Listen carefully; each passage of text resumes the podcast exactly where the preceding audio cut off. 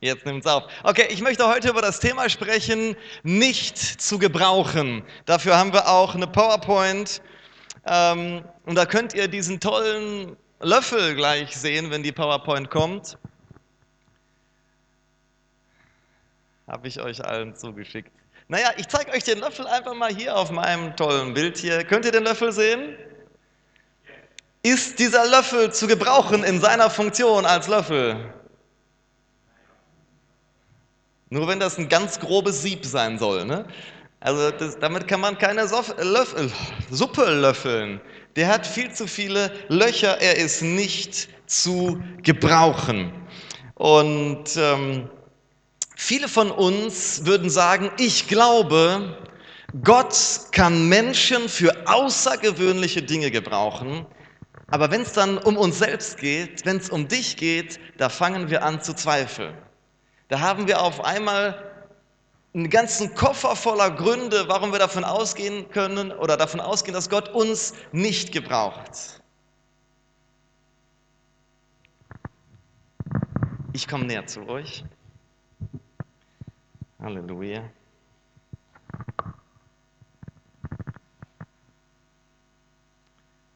Glaubst du, dass Gott dich für, danke Schatz, dass Gott dich für Außergewöhnliches gebrauchen kann?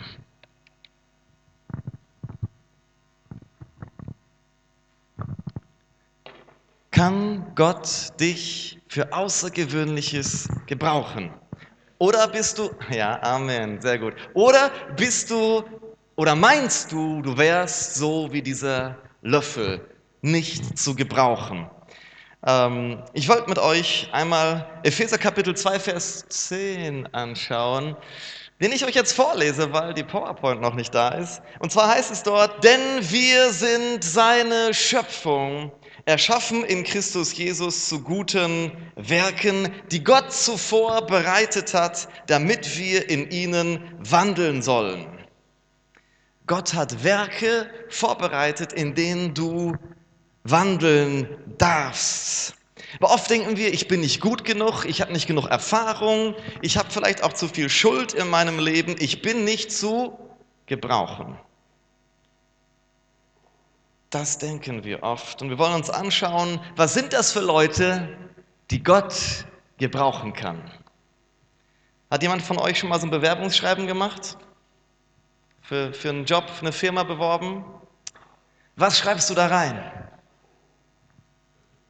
Ich bin langsam, ich bin faul, ich habe einen schlechten Abschluss, ich schlafe gerne aus, Überstunden geht nicht, Ferien definiere nur ich und ähm, ja, eigentlich bin ich nicht zu gebrauchen bei Ihnen in der Firma. Schreibst du solche Lebensläufe, bewirbst du dich so für eine Firma? Tja, bei Gott solltest du das vielleicht tun. Weil wenn wir denken, so, wen kann Gott gebrauchen, dann überlegen wir so, ja, die, die intelligenten Leute, die, die voller Begabung sind. Die Leute, die jeden Tag mindestens drei Kapitel in der Bibel lesen und eine halbe Stunde beten. Die kann Gott gebrauchen. Aber mich, ich bin wie der Löffel. Ich bin ein Boomerang, der nicht zurückfliegt. Ich probiere das jetzt mal aus, okay? Köpfe einziehen, haltet schon mal was. Ja, ich, ich werfe das jetzt. Ich werfe das jetzt. Hand vor Gesicht. Segura cabeça. So? Ich habe eine Haftpflichtversicherung. So muss man das werfen.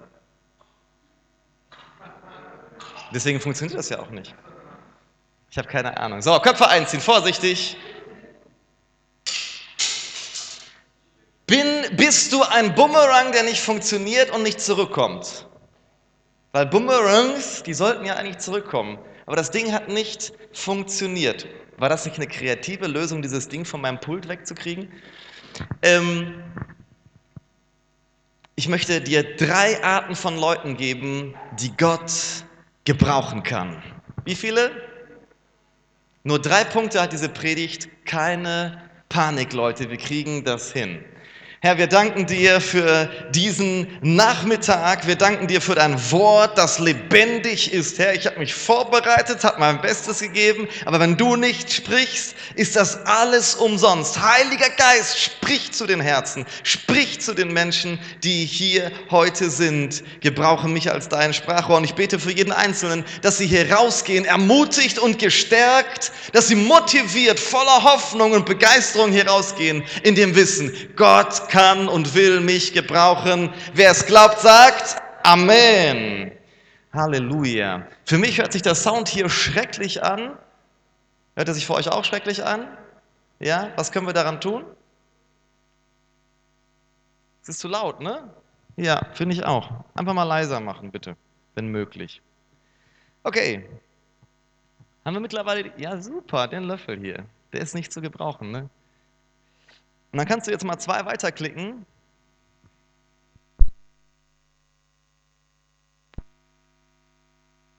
Der Sound wird neu gestartet. Ähm, bitte geh mal zu Punkt 1. Gott benutzt die Unsicheren. Gott benutzt die Unsicheren.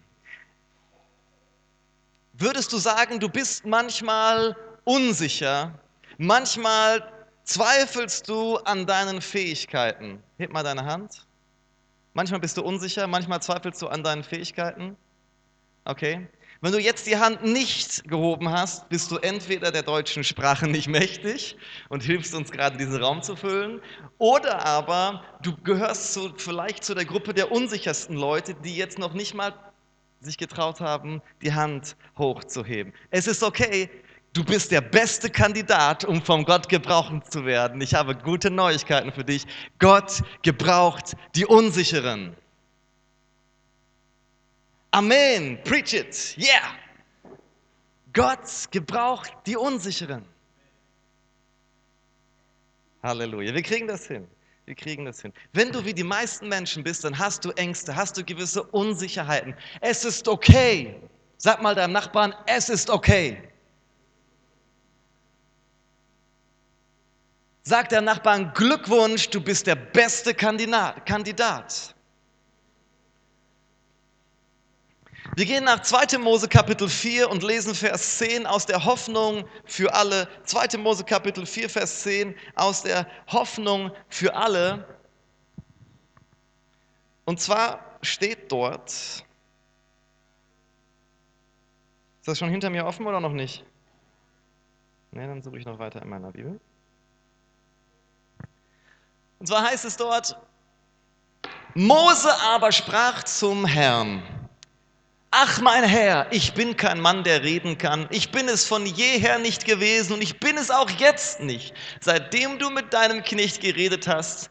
Denn ich habe einen schwerfälligen Mund und eine schwere Zunge. Hey, der Mose war unsicher. Mose hatte kein Selbstvertrauen. Mose hat gesagt, ich bin unbrauchbar für dich. Hey, Gott, du hast dich in der Adresse vertan, nicht ich. Du meintest bestimmt meinen Bruder Aaron, den meintest du, oder? Oder meine große Schwester Miriam, meintest du die? Weil ich, ich bin der Jüngste aus dieser Familie. Ich habe also, mm, mm, mm, mm, ich kann nicht richtig sprechen ich, ich, ich, ich, ich stotter. So, so hat Mose mit Gott diskutiert. Der war unsicher. Der war unsicher. Ja, und, und wir haben oft diese Gedanken. Ich sage dir, ich habe diese Gedanken oft gehabt und habe sie immer noch. Pastor, bist du manchmal unsicher? Ja, bin ich. Ja, bin ich. Gedanken wie, in der Slide, ich bin nicht genug, nicht gut genug für diese Aufgabe. Oder ich bin zu alt, um irgendwie noch mit der jungen Generation zu connecten. Ich habe keinen Draht zu den Jugendlichen, habe keinen Draht zu den Kindern, weil ich zu alt bin. Oder andersrum, ich bin noch zu jung, zu unerfahren. Ich glaube, Gott kann mich nicht gebrauchen. Ich habe ja, hab die Bibel ja auch noch nicht ganz gelesen und wenn mich jetzt jetzt einmal so jemand eine Frage gestellt und ich habe gar keine Antwort darauf. Ich hatte nicht genug Training. Ich glaube, Gott kann mich nicht benutzen. So, so ähnlich ging es dem Mose. Und wenn wir mal weiterschauen, wie es mit Mose weiterging, wir lesen 2. Mose Kapitel 4, Vers 11 bis 12. Wie reagiert Gott auf die Ausreden von Mose? Vers 11 und 12. Also Mose sagt, äh, äh, äh, äh, ich, ich, ich nicht. Und Gott antwortet ihm in Vers 11 und 12.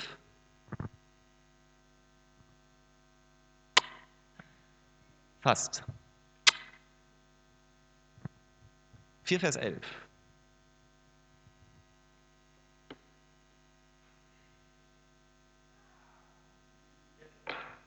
Da sprach der Herr zu ihm, wer hat dem Menschen den Mund gemacht?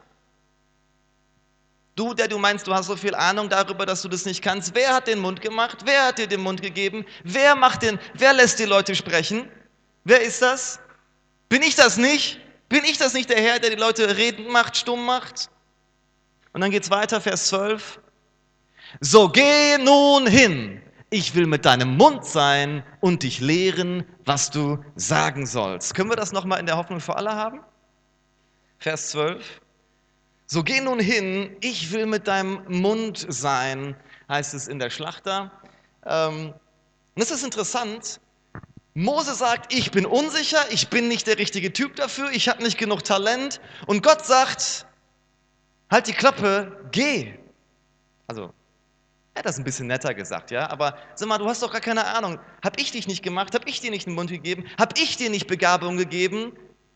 Meinst du, ich bin als Gott, als Allwissender so dumm, dass ich den Falschen berufe? Warum vertraust du mir nicht einfach? Warum gehst du nicht los und vertraust auf mich anstatt auf dich? Geh jetzt, sagt die Hoffnung für alle, Geh jetzt, sagt sie, ich bin mit dir. Und wenn Gott mit dir ist, es ist völlig egal, ob du zu jung bist, ob du zu alt bist. Jetzt bloß nicht bei zu alt auf irgendjemand draufschauen. Es ist völlig egal, ob du meinst, du hast viele Talente oder nicht, ob du, ob du einen, einen, einen, einen Uni-Abschluss hast oder gerade ebenso mit Mühe und, und Not die 10. Klasse beendet hast. Spielt alles keine Rolle.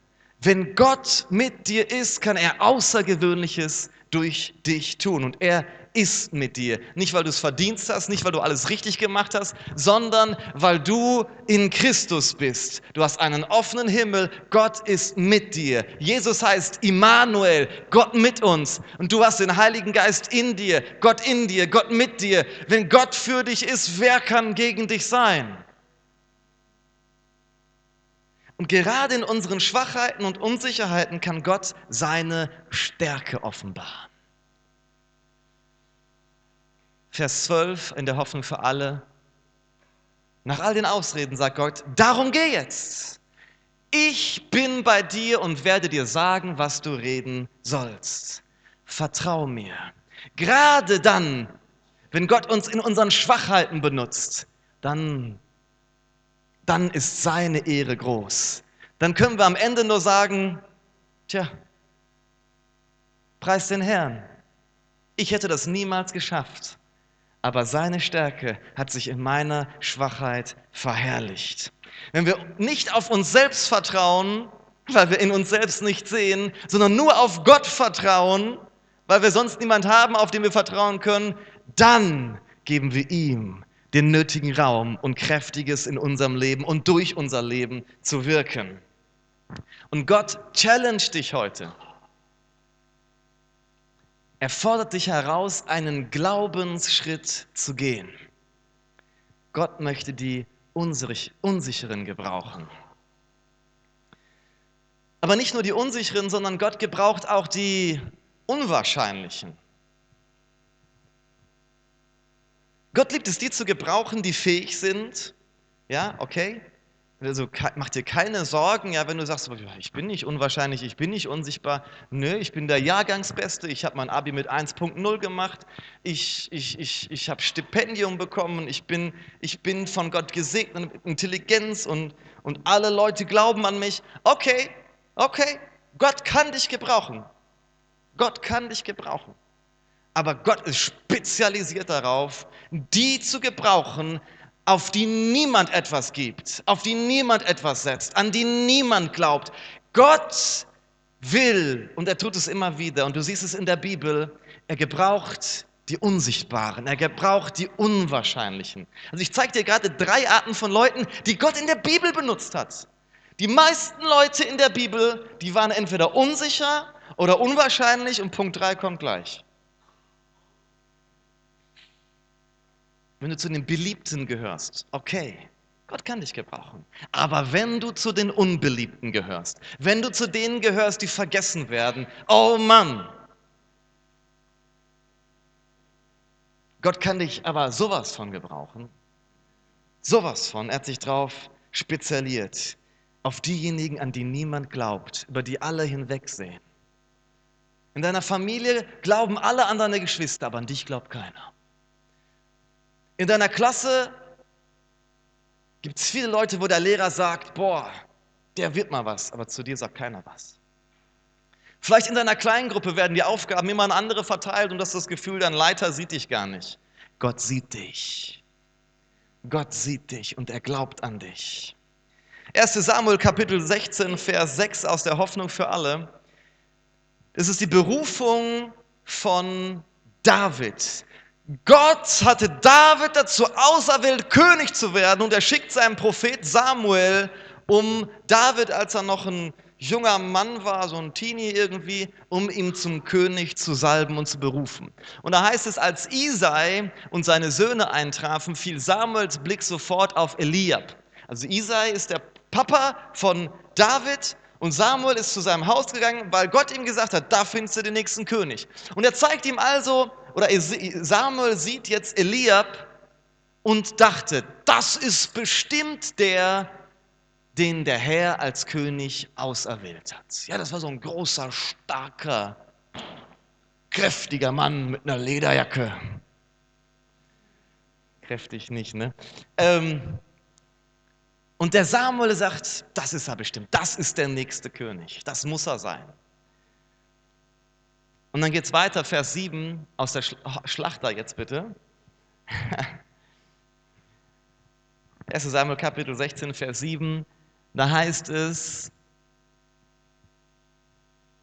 na, wir lesen aus der Hoffnung für alle dann. Doch der Herr sagte zu ihm, lass dich von seinem Aussehen und von seiner Größe nicht beeindrucken. Er ist es nicht, denn ich urteile nach anderen Maßstäben als die Menschen. Ja, die Menschen, du musst klug sein, du musst intelligent sein, du musst stark sein, du musst, du musst immer alles richtig machen, dann kriegst du vielleicht einen Job. Aber bei Gott Gott hat andere Maßstäbe. Für die Menschen ist wichtig, was sie mit den Augen wahrnehmen können. Ich dagegen schaue jedem Menschen ins Herz. Kriegen wir noch die Schlachter? Erschrocken. Die Schlachter kriegen wir noch dazu. Die Schlachter habe ich hier ganz einfach. Moment. 1. Samuel Kapitel 16, Vers 7. Da heißt es, denn der Mensch sieht auf das, was vor Augen ist, der Herr aber sieht das Herz an. Der Herr sieht das Innere. Ich möchte dir sagen, Gott sieht in dir Dinge, die niemand sonst sieht. Das, was alle anderen übersehen. Ah, du sprichst bestimmt von meiner geheimen Sünde. Nein, er sieht diese Sünde nicht mehr, denn das Blut Jesu ist auf dir. Er sieht Qualität, er sieht Fähigkeiten, er sieht eine Bestimmung, er sieht eine Berufung. In Epheser Kapitel 2, Vers 10, was wir gelesen haben, denn ihr seid Gottes Schöpfung. Dieses Wort Schöpfung dort ist im Original griechischen Poema und es könnte auch übersetzt werden mit Meisterstück. Du bist ein Meisterstück. Gott schaut auf dich und sagt, du bist ein Meisterstück. Ich habe da was Gutes gemacht, ich habe da Qualität hineingelegt, außergewöhnlich gut, ein Meisterstück. Und ich kann dich gebrauchen, egal was die anderen sehen, die sehen dich nur von außen, die kennen dich nicht. Ich kenne dich und ich habe dich in der vergangenen Ewigkeit geplant und gewollt und habe dir eine Aufgabe gegeben. Du bist nicht auf dieser Welt, um einfach nur so durchzulaufen, zu überleben, sondern Gott hat einen Plan für dich. Auch wenn es die anderen nicht sehen. Ich finde das so klasse. Weißt du, so Petrus und Andreas haben Jesus gesehen und die so, oh. Und sie gehen zu Nathanael und sagen, hey, hey, hey, du musst dir das mal angucken, ey. ey Digga, das ist der Messias. Schwör, wir haben ihn. Das ist er. Und, und, und Nathanael, und, und, dann reden die so ein bisschen, ja, was ist denn mit dem? Wo kommt denn der her? Ja, Jesus von Nazareth. Ah, Nazareth? Echt jetzt? Die kommen aus Bergedorf? Kann irgendwas Gutes aus Bergedorf kommen? Nazareth? Was kann da schon Gutes von Gott kommen aus Nazareth? Der Mensch sieht nur, was vor Augen ist, aber Gott sieht das Herz. Gott sieht das Herz. Gott sieht, was Menschen nicht sehen. Und Jesus war der von Gott berufene Messias, aber Nathanael hat es nicht gesehen. Es ist interessant, wenn es gibt ja Gemeinden, die machen so Ausschreiben, die suchen nach einem neuen Pastor. Ja? Du kannst dich als Pastor bewerben. Und dann gibt es so drei Hauptpunkte. Die wollen erstmal, dass du eine gut, gute Familie hast. Ja? Du musst eine coole Familie haben. Ähm, du musst eine gute theologische Ausbildung haben. Und drittens, du brauchst am besten, nimmst du schon ein paar Jährchen Erfahrung mit. Dann hast du vielleicht eine Chance als Pastor in der Gemeinde, in ein, also so wie das die meisten Gemeinden machen, nicht der Weinstock, aber wie es die meisten Gemeinden machen, so kannst du dort eingestellt werden. Und ich frage mich, Jesus wäre niemals Pastor in einer solchen Gemeinde gewesen. Erstens keine Familie, Single. Ja? Zweitens, keine theologische Ausbildung, der ist Zimmer, Zimmermann, der baut Möbel aus Holz. Und drittens, ja, Erfahrung, Möbel. Ist das nicht? Möbel? Ich kann Stühle zusammenbauen. Tische. Willst du eine Kommode? Ich mache mir meine eigene, mein eigenes Pastorenbüro, müsste nicht einkaufen. Ich baue mir meine Möbel. Jesus wäre nicht als Pastor angenommen, an, angenommen worden. Du, und mir ging das, ging das so oft. Manche Leute sehen mich heute und sagen, boah, cool, der hat eine Gemeinde gegründet und der war in Brasilien und war in den USA und so weiter, was der alles erlebt hat. Und, aber ich war immer der Jüngste aus meiner ganzen Familie. Ich hatte nur eine jüngere Cousine, aber ich bin der jüngere Bruder. Meine Schwester ist die ältere.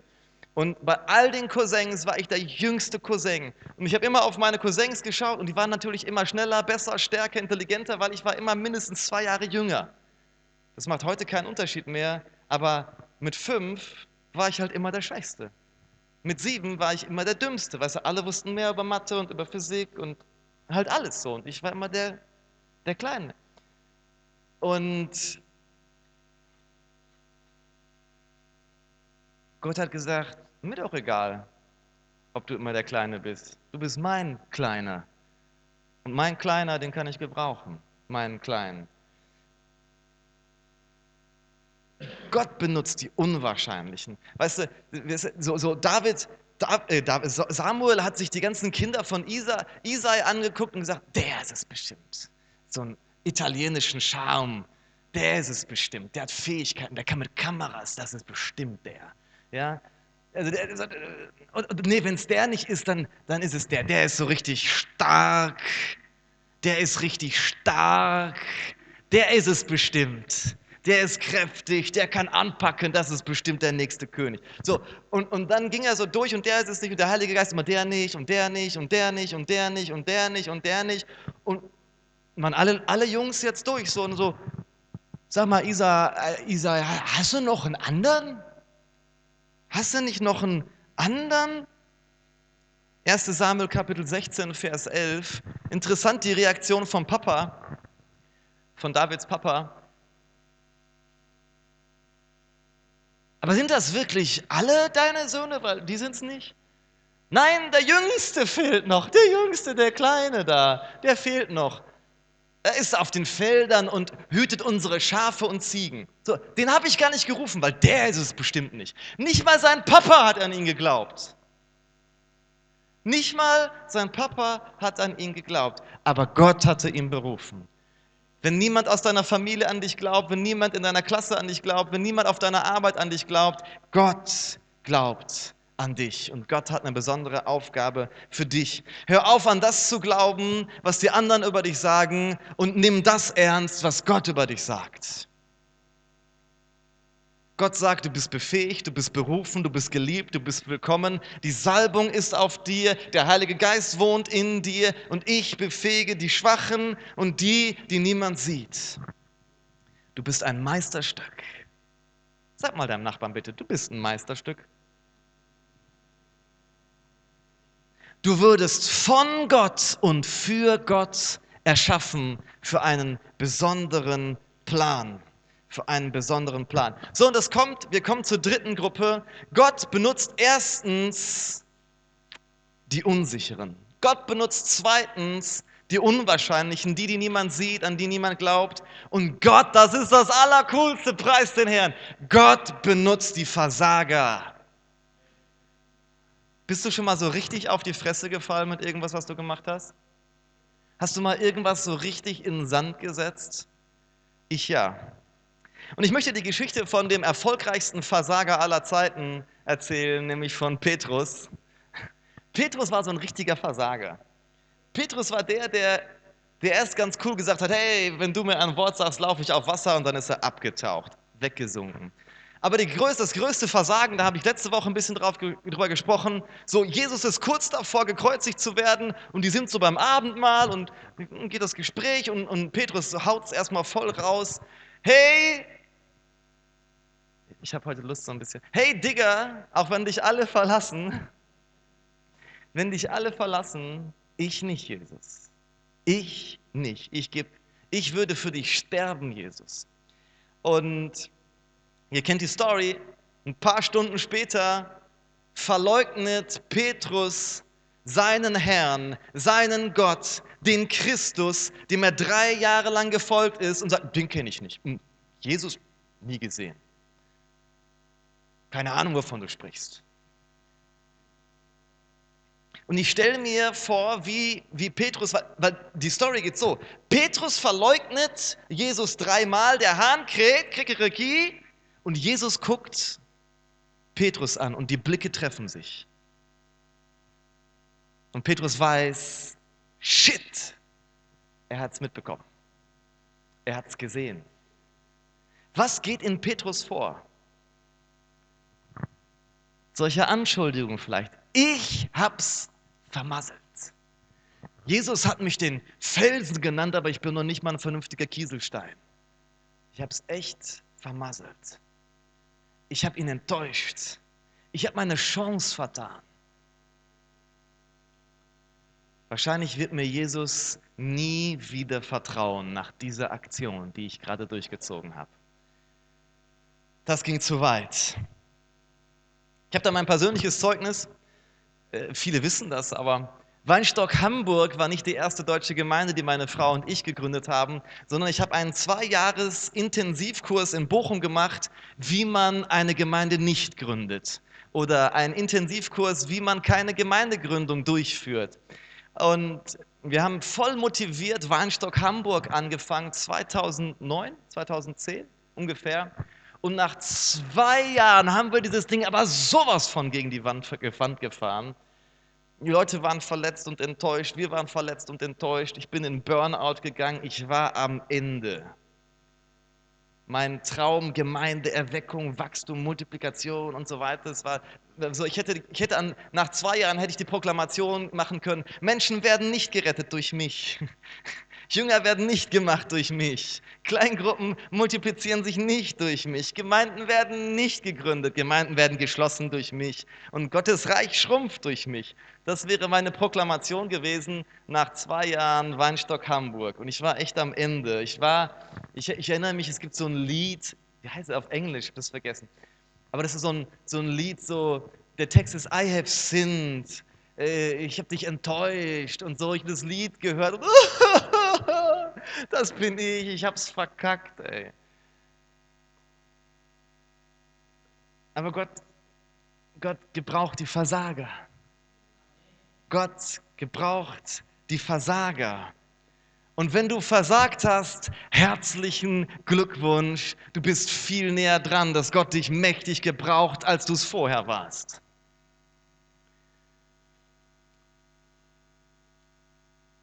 Derselbe Petrus Warum sage ich, dass das der erfolgreichste Versager aller Zeiten ist? Weil er so tief versagt hat, aber nur ein paar Tage später hat Jesus ihn gebraucht, um seine Church in Jerusalem zu starten. Er hat die erste Predigt gemacht und 3000 Leute haben sich an einem Tag bekehrt durch diesen Versager, durch diesen Jesusleugner. Gott hat seine Gemeinde gestartet durch den Versager, durch den Verräter. Wenn du versagt hast, dann ist die Wahrscheinlichkeit, dass Gott dich jetzt gebrauchen kann, viel größer als vorher. Und vielleicht hast du in einigen Bereichen deines Lebens Versagen erlebt. Du hast deine Familie vielleicht vor, den, vor die Wand gefahren und es ist Scheidung passiert oder du bist verstritten mit Eltern oder Kindern. Vielleicht schämst du dich, weil die Finanzen bei dir gerade überhaupt nicht lau laufen und du hast Schulden, du kommst nicht klar mit dem Geld. Oder vielleicht geht es dir so wie mir, und du hast mal was geleitet, hast mal dich eingebracht in der Gemeinde und es ist einfach schief gelaufen. Du hast eine Kleingruppe geleitet, anstatt dass die gewachsen ist, ist die geschrumpft und irgendwann hast du es aufgegeben. Oder du warst in irgendeinem Team dabei beim Lobpreis oder beim Aufbauen und irgendwas ist passiert und du hast, du hast aufgehört und du fühlst dich einfach schlecht, du fühlst dich wie ein Versager. Ich möchte dir sagen, all dieses Versagen hindert Gott nicht daran, dich zu gebrauchen. Im Gegenteil, Ah, mach dich bereit. Herzlichen Glückwunsch. Du bist ein perfekter Kandidat. Gott gebraucht Versager. Hey, wenn diese Predigt nicht motivierend ist, weiß ich auch nicht, weil ich bin voll motiviert. Weil ich bin unsicher, ich bin unwahrscheinlich und ich bin ein Versager. Ich habe die perfekte Bewerbung dafür, dass Gott mich gebrauchen kann. Und am Ende kann ich nur sagen, obwohl ich mitgemacht habe, hat es geklappt Preis dem Herrn, ihm allein gehört die Ehre, weil Ehre mir, ich bin nur ein unwahrscheinlicher, untalentierter Versager. Aber Christus in mir ist die Hoffnung der Herrlichkeit. Und ich vertraue nicht auf mein Fleisch, ich vertraue nicht auf meine Schwachheit, ich schaue nicht auf mein Versagen, ich schaue auf Christus. Mach bitte das Gleiche. Schau auf Christus. Schau auf Christus. Und geh kleine Schritte. Geh kleine Schritte. Weißt du, ich habe vorhin das mit dem Petrus gesagt, mit dem Wasser. Aber Petrus war echt in dem Sinne immer cool, weil der solche Glaubensschritte gegangen ist. Weil Petrus gesagt hat, boah, geil, Jesus läuft auf dem Wasser, ich will auch. Ob das möglich ist, ob ich auch auf dem Wasser laufen kann, Jesus, ruf mal bitte. Wenn du mich rufst, dann laufe ich auch auf dem Wasser. Okay, Petrus ist untergegangen, aber die anderen sind alle im Boot geblieben. Petrus ist der Einzige, der auf Wasser gelaufen ist weil er diesen Schritt gewagt hat. Und wenn ich versage, okay, Herr, hilf mir, ich versinke. Zack, Jesus hat ihn geholt und sie sind wieder ins Schiff gegangen. Aber er ist den Glaubensschritt gegangen. Er ist der einzige Nicht-Jesus, der auf Wasser gelaufen ist. Hey, ich möchte dich ermutigen und ich weiß, Gott spricht zu einigen von euch hier und challenged euch, geh einen Schritt des Glaubens. Einen kleinen Schritt. Du musst nicht sagen, du musst nicht sofort was Großes starten. Du musst nicht sofort übermorgen eine Gemeinde gründen. Du musst nicht morgen einen, einen, einen gemeinnützigen Verein starten. Geh einen kleinen Schritt. Manchmal sind die kleinen Schritte die Dinge, die die größte Wirkung haben. Ich habe eine coole Story gehört von einem Pastor, der hat mal Schwierigkeiten, sich Namen zu merken. Und nach dem Gottesdienst mal, hi, und ja, ich bin der Pastor so und so, wer bist du? Ja, ich bin die Grunhilde, ich bin der Sebastian, ich bin der, der Hans und ich bin der Peter und so weiter. So, und auf einmal hast du zehn Namen gehabt und Peter oder, oder war das Hans oder wer war nochmal, war nochmal wer? Und er hat sich mal Mühe gegeben, sich den Namen zu merken. Nach vier Wochen kam diese ein, dieses eine Mädchen wieder, mit dem er so drei Minuten geredet hat. Und, und sie kommt auf ihm zu und er so, Hi Susanne! Und sie fängt an zu weinen, bricht zusammen und geht weg. Und er so, Scheiße. Habe ich wieder den falschen Namen genommen, war nicht Susanne. Und ein paar Tage später kriegt er eine E-Mail und die Frau sagt, hey, ich, ich wollte mir das Leben nehmen. Ich war drauf und dran, alles wegzuschmeißen. Ich habe gesagt, eine Chance gebe ich dir noch, Gott. Ich gehe noch mal in diese Gemeinde da. Und als du nach vier Wochen meinen Namen richtig genannt hast, da habe ich nicht dich gehört, sondern Gott hat zu mir gesprochen. Ich kenne dich und ich nenne dich beim Namen. Ich vergesse dich nicht. Ich habe einen Plan mit dir. Der hat einfach nur Hi Susanne gesagt. Manchmal sind kleine Dinge die einen großen Unterschied machen können. Sei bitte einfach treu im Kleinen. Sei einfach treu im Kleinen. Ich, ich, möchte jetzt gleich beten dafür, dass Gott dir und mir die Augen und Ohren öffnet für das, was er in deinem Leben tun möchte. Bitte ihn darum. Ja, vielleicht ist es bei einigen hier dran zu sagen, hey, es reicht, ich will nicht immer nur hier rumsitzen im Gottesdienst, ich möchte was tun. Gott möchte dich aus dem Stuhl rausholen, damit du etwas tust, weil er eine Aufgabe für dich hat. Er hat Werke für dich vorbereitet. Schon bevor du geboren wurdest, hat Gott eine Aufgabe für dich gehabt. Es ist super gut, dass du hier sitzt und bitte bleib hier sitzen. Du darfst nur rausgehen, wenn du schon so dich verkrümmst, weil deine Blase gleich explodiert. Ansonsten bitte sitzen und zuhören, weil Gott möchte zu dir sprechen. Aber ich meine, außerhalb dieses Gottesdienstes möchte Gott dich gebrauchen. Er möchte dich gebrauchen, um Menschen zu, zu Jesus zu führen, Jünger zu machen, Kleingruppen zu leiten, Gemeinden zu gründen, Gottes Reich weiterzubringen und Dinge, die ich mir gar nicht vorstellen kann, gerade. Er möchte vielleicht deinem Nachbarn Heilung bringen durch ein Gebet von dir. Vielleicht möchte er einen Arbeitskollegen, Schulkollegen motivieren, durch dich. Bitte Gott darum, dass er dir offene Augen gibt. Welche Aufgabe in dieser Gemeinde kannst du übernehmen? Wo kann du, kannst du dich einbringen? Ich sag dir, wir haben jetzt gerade mit den Gottesdiensten unheimlich viel Bedarf an Leuten, die mit anpacken, aufbauen, abbauen, sich hier kümmern. Hey, Lobpreisteam, wenn du spielen kannst, singen kannst, melde dich doch bitte bei uns.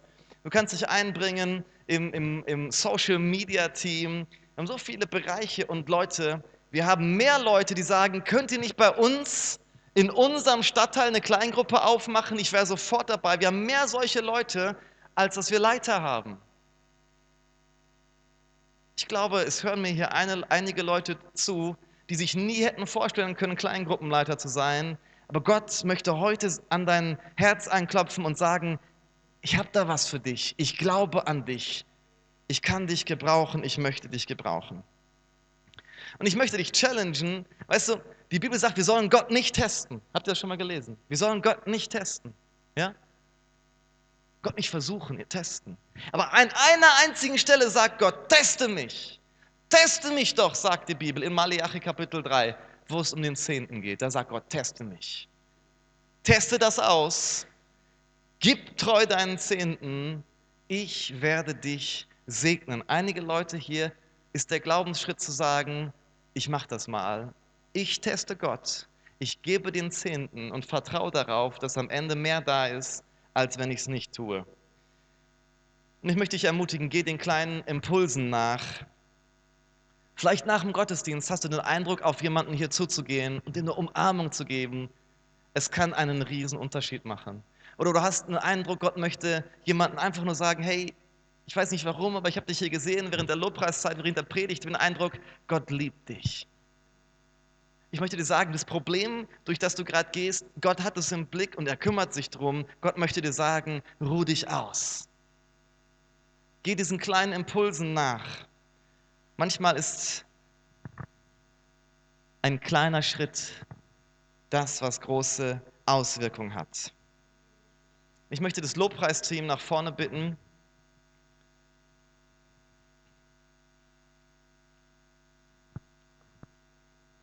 Manchmal sagen wir, ich bin schwach, unwahrscheinlich und habe versagt. Gott kann mich nicht gebrauchen. Aber ich möchte dich herausfordern, dass du sagst, ich bin schwach, unwahrscheinlich und habe schon oft versagt. Aber ich glaube, aber ich glaube, dass du Gott mich gebrauchen kannst. Ich bin der perfekte Kandidat. Könnt ihr mir folgen? Könnt ihr mir folgen?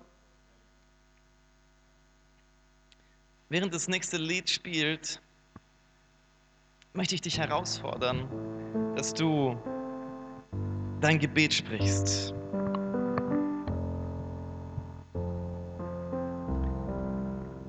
Vielleicht hast du das nie, nie so gesehen, du hast immer gedacht, Gott kann mich bestimmt nicht gebrauchen. Das ist die Botschaft von heute. Du bist kein durchlöffelter, durchlöcherter Löffel, sondern du bist ein wertvolles, kostbares, nützliches Werkzeug in Gottes Hand. Wenn du unsicher bist, wenn du unwahrscheinlich bist, niemand zählt auf dich, glaubt an dich, und wenn du versagt hast in deinem Leben, bist du der perfekte Kandidat für Gott.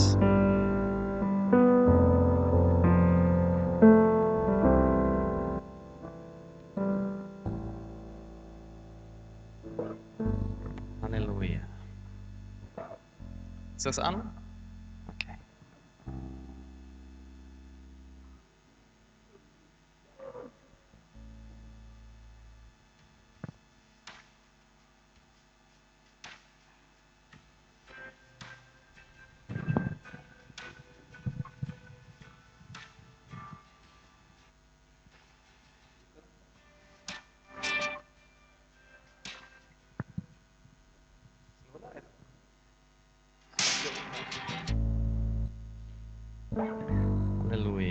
Möchte euch einladen, aufzustehen.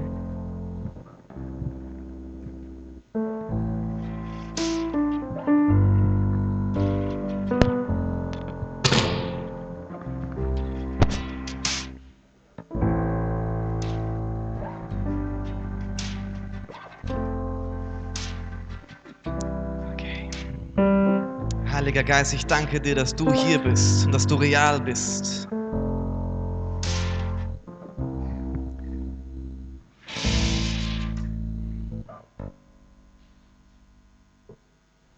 Du bist hier, Herr. Herr, ich bete, dass du zu den Herzen sprichst.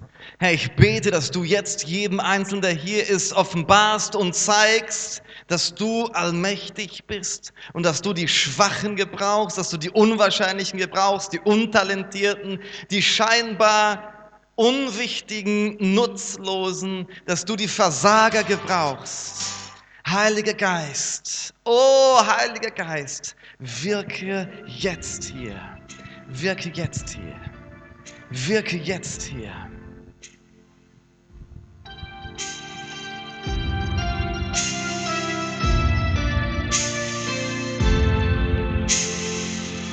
Bevor ich ein Wort sprach, sangst du Lieder über mich. Du warst schon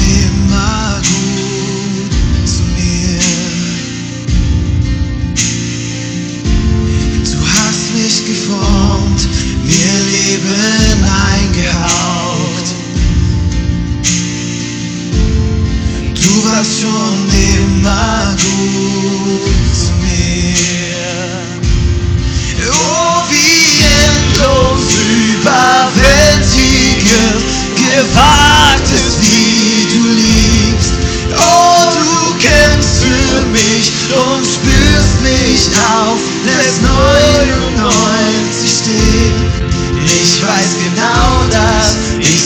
verdient hab, doch du gibst dich für mich hin. Oh, wie endlos überwältigend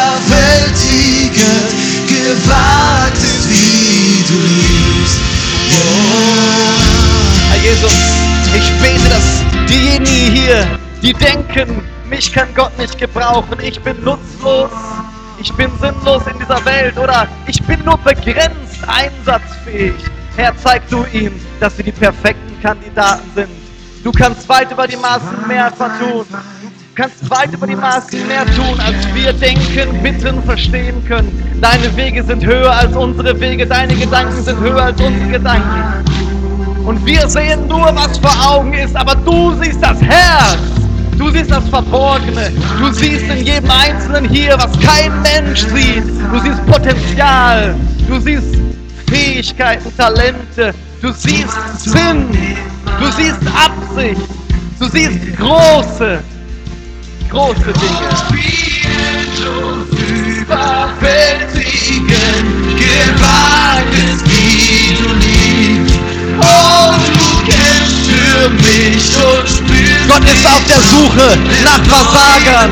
Gott ist auf der Suche nach den Unwahrscheinlichen. Gott ist auf der Suche nach den Unsicheren. Du musst nicht perfekt sein. Du musst nicht perfekt sein. Wenn du auf dieser Erde bist und atmest, dann bist du auserwählt, Großartiges für Gott zu tun.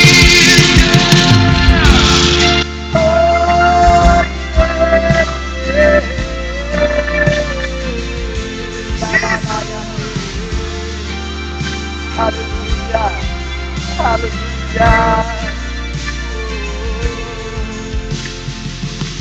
Du erleuchtest alle Schatten, Erklimmst alle Berge. um mir nachzugehen. Er geht dir nach, er will dich. Du zerstörst alle Mauern, vertreibst alle Lügen, um mir nachzugehen. Du erleuchtest alle Schatten, erklimmst alle Berge, um dir nachzugehen. Er geht dir nach, er will dich. Er kann dich gebrauchen, er will dich gebrauchen.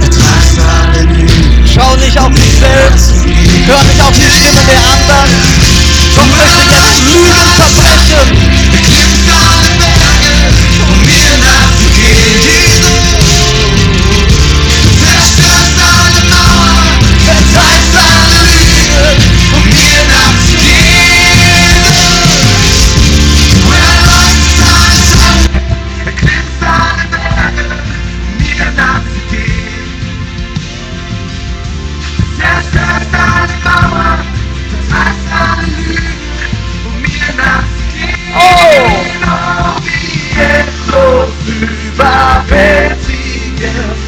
Gewaltig wie du liebst. Oh, du kämpfst für mich und spürst mich. Er spürt dich auf. Du bist geliebt. Du bist auserwählt. Gott kann und will dich gebrauchen. Im Namen Jesu breche ich die Lügen, dass es zu spät ist, dass es keine Chance mehr gibt. Solange du lebst, hast du die Chance, zu einem mächtigen Instrument in Gottes Hand zu werden.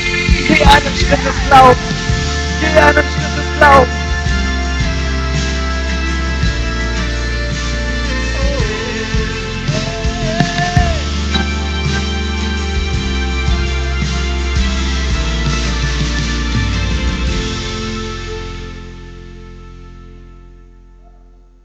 Herr Jesus, wir danken dir.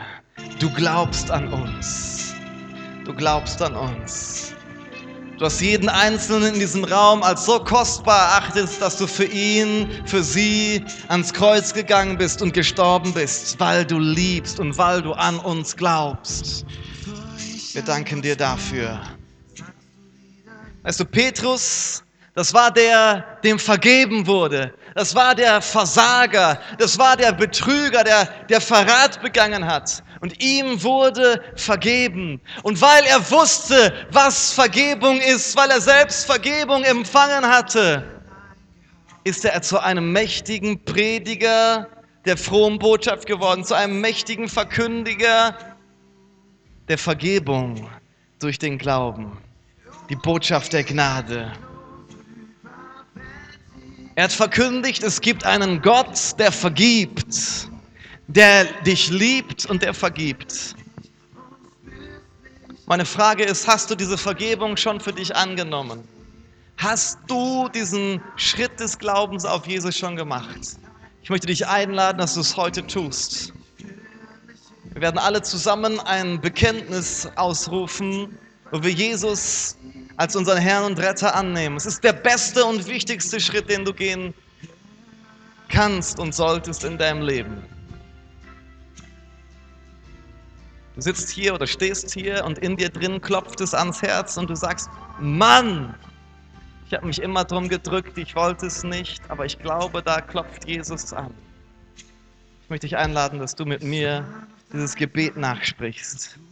Wir machen das alle zusammen, damit die Leute sich frei fühlen. Kannst die Musik noch ein bisschen leiser machen?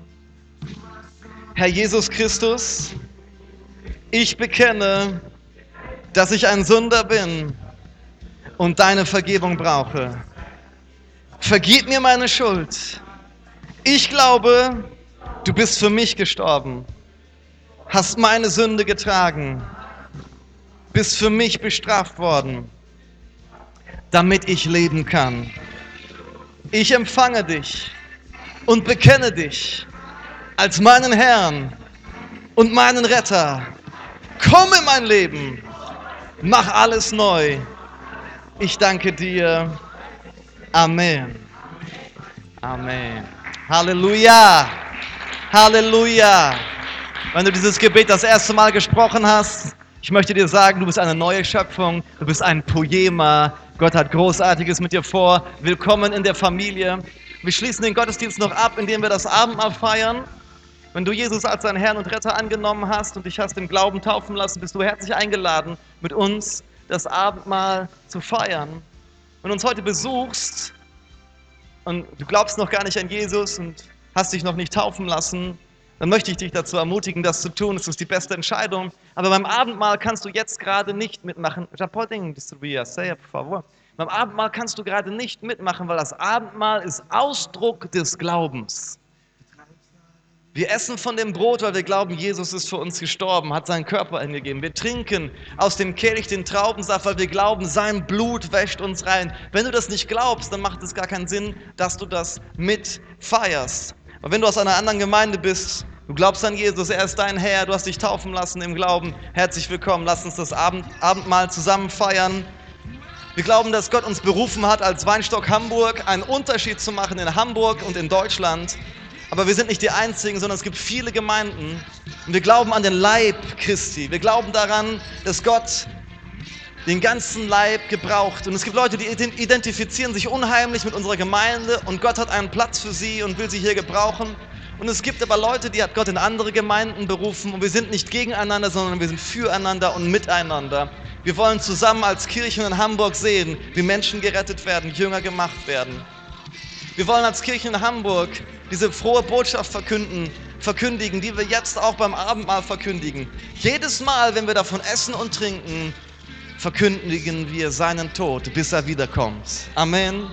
Denn Jesus kommt wieder. Wir leben im kleinsten Teil unserer Existenz und Gott möchte uns gebrauchen und er kann es. Auch wenn wir Versager sind, auch wenn wir schwach sind, auch wenn wir meinen, wir wären untalentiert und auch wenn wir unsicher sind. Gott kann uns gebrauchen. Amen. Durch das Werk am Kreuz bist du nicht nur geliebt, sondern du bist auch mehr als ein Überwinder. Du bist ein Siegertyp. Amen. Lass uns das Brot erheben. Du darfst mit mir nachsprechen. Jesus Christus, danke für deinen Körper, den du hingegeben hast am Kreuz.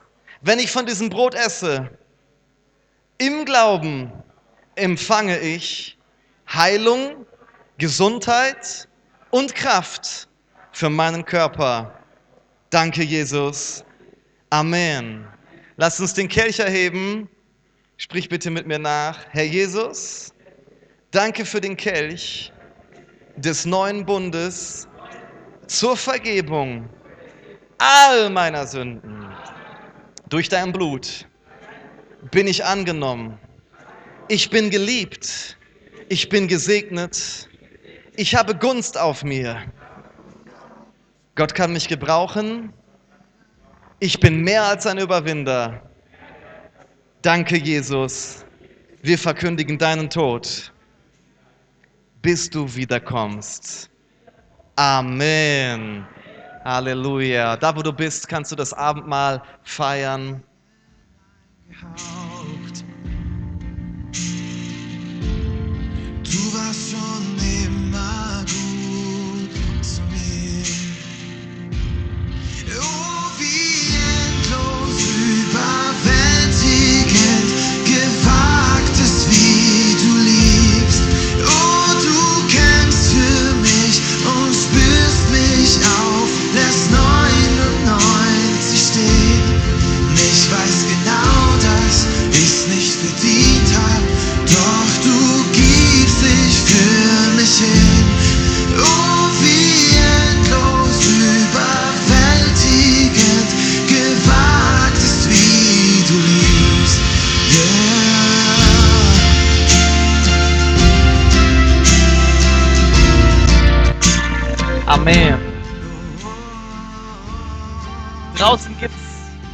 Draußen gibt's äh, jetzt die Möglichkeit für Snack und Gemeinschaft. Und wenn du richtig krass drauf bist, dann geht's in einer halben Stunde weiter mit dem portugiesischen Gottesdienst. Ich wünsche euch eine gesegnete Woche und für einige heißt es bis gleich. Guten Hunger. Gott segne euch. Gott segne euch. Halleluja.